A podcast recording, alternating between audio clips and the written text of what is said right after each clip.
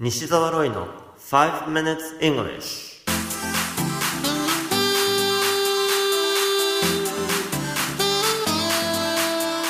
Good morning everyone こんにちは。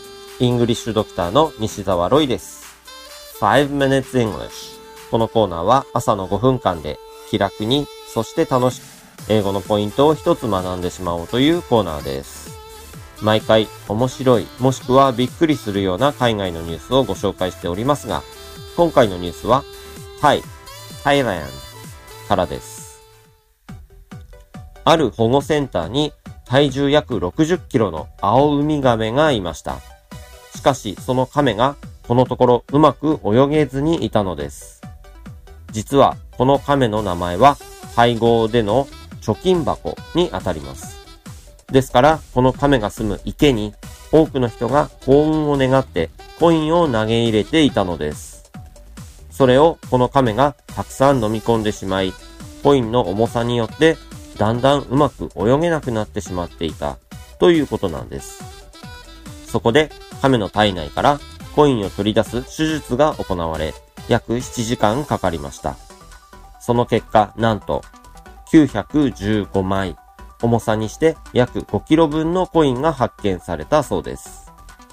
このニュース記事の英語のタイトルは Hoard of Coins Extracted from Sea Turtle Hoard of Coins Extracted from Sea Turtle 大量のコインがウミガメの体内から摘出される。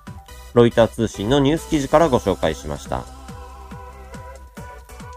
ニュース記事でコインという単語が出てきました。今回はお金という英単語について解説したいと思います。お金を英語でどう言いますか？多くの方がご存知だと思いますが、money ですね。ただ、この単語の発音をマネーだと思っている人が多いのではないでしょうか。英語での正しい発音は money です。つまり、マネーよりも money に近いのです。マネーと言ってももちろん通じるとは思いますが、特にネイティブの英語を聞き取る際に注意が必要なんです。慣れるために2回リピートしてみましょう。money money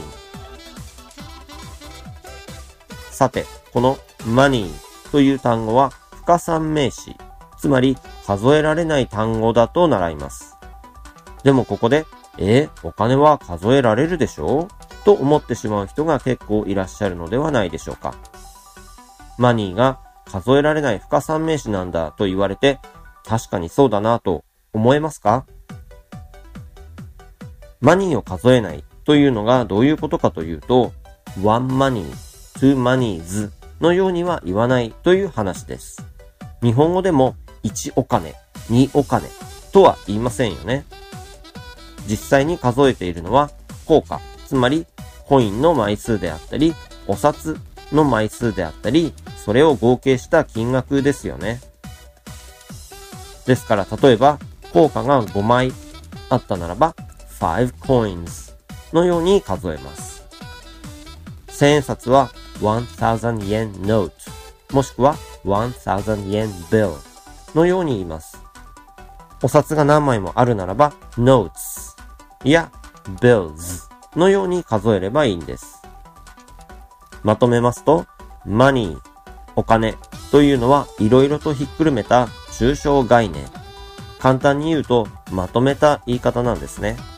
だから、お金を数えることは count money と言いますが、money という単語自体を数えるわけではないですから、money は不可算名詞だということを押さえておきましょう。You have been listening to 5 Minutes English お届けしましたのは、イングリッシュドクター西澤ロイでした。西澤ロイの書籍、頑張らない英語シリーズが累計10万部を突破し、全国の書店で好評発売中となっています。ぜひ書店の語学コーナーで頑張らない英語シリーズをチェックしてみてくださいね。それではまた来週お会いしましょう。See you next week. Bye bye!